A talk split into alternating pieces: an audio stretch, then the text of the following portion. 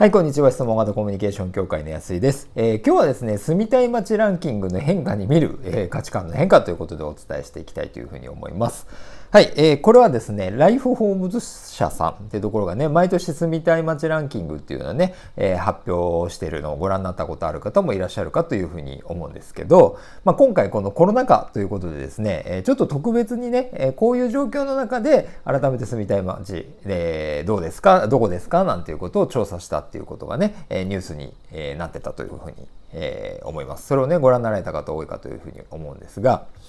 えっ、と、なんと、えー、神奈川県のね、えー、本厚木という町がですね、えー、今回1位になったということでございました。はい。えー、どうでしょう？本厚木って言ったらね、初見の方でもね、ご存知の方とそうじゃない人いるんじゃないかなというふうに思いますが、まあ私はですね、えっ、ー、と、大学がまあ近かった、通り道だったっていうことだったり、今も研修でね、あのー、一月に一遍ぐらいは本厚木通ってたりとかするんで、すごく僕にとっては馴染みのある町なんですけど、あの、すごくあの、か、か、大きいね、相模川があって、そのすぐ横でですね、まあ大体街中なんでね、いろんな便利な買い物とかには便利、え飲んだりとかするのも、えいい店がたくさんあって、みたいな形でね。で、ちょっと行くと、あの、温泉とかね、あの、自然豊かな街なわけですが、まあそういうところが、あの、1位になったっていうことなんですね。はい。まあ、これを、えー、やっぱりどう見るかっていうところなんですけど、まあ、どう見るかというかね、あの、やっぱり、あのー、本当に都心の便利なところに住むというところよりはもうちょっとやっぱり自然に帰ってきてるっていうね、まあ、そんなあ現れかななんていうふうに思います。まあ、やっぱりこういうね大変な時って本当に自分にとって大切なものが何かっていうことに、えー、すごく気づくチャンスだなっていうことをねこのランキングの変化にを見てもね、改めて思います。はい。皆さんもね、いかがでしょうかね？何かこう、こういう中で、ご自身のね、中でこう変化していることあったりするんじゃないかなというふうに思います。まあ、そんな中でですね、私が一番やっぱり、あの、なんて言うんでしょうね、えー、価値観の変化というか、向き合わざるを得ないというかですね、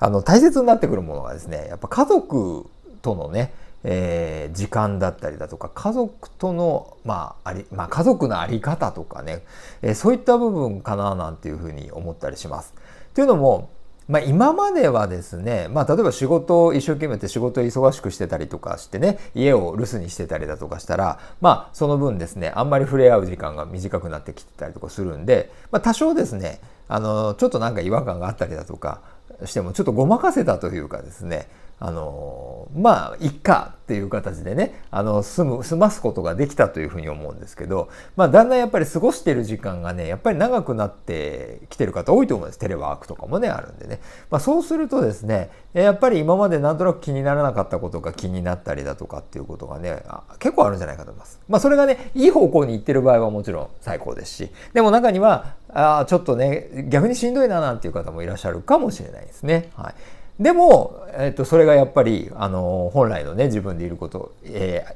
自分でいることのチャンスじゃないかなっていうふうに思うんです。やっぱり自分の気持ちっていうことは、えー、ごまかせなかったりね、えー、すると思いますし、えー、やっぱこういう中で自分は本当は何を大事にしてるんだっていうかっていうことをね、えー、気づく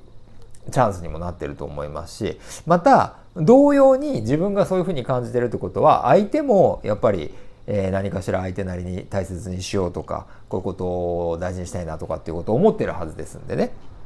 やっぱりそういうのをしっかり、えー、深いコミュニケーションをね取ることによって、まあ、そんな会話をすることによってあの家族の在り方をね、えー、見つめ直してみるなんていうこともすごく必要だったりするんじゃないかななんていうふうに思思ってます。はい。えっ、ー、と、現にですね、私の受講生さんとかでもですね、この中で、この、こういう状況の中でですね、いろいろと変化があってね、えー、見つめ直してる人なんかっていうのもたくさんいます。えー、実際にね、あの、うちの教会でやってるその質問型のコミュニケーションもそうですし、そのセルフコミュニケーションっていうのも本当自分自身を見つめるっていうのには非常にえー、大事なことだったりするんでね、まあ、こういったところをしっかり向き合ってあの本当により自分のね、あの、大切にしていることに沿って生きていくことができる人はどんどん幸せになっていくし、なんとなくそうじゃなくて、えっ、ー、と、ごまかしていっちゃったりとかすると、逆にね、えー、どんどん大変な方向に流れていっちゃうんじゃないかなというふうに思いますんで、えー、しっかりね、その自分の軸というものを持って、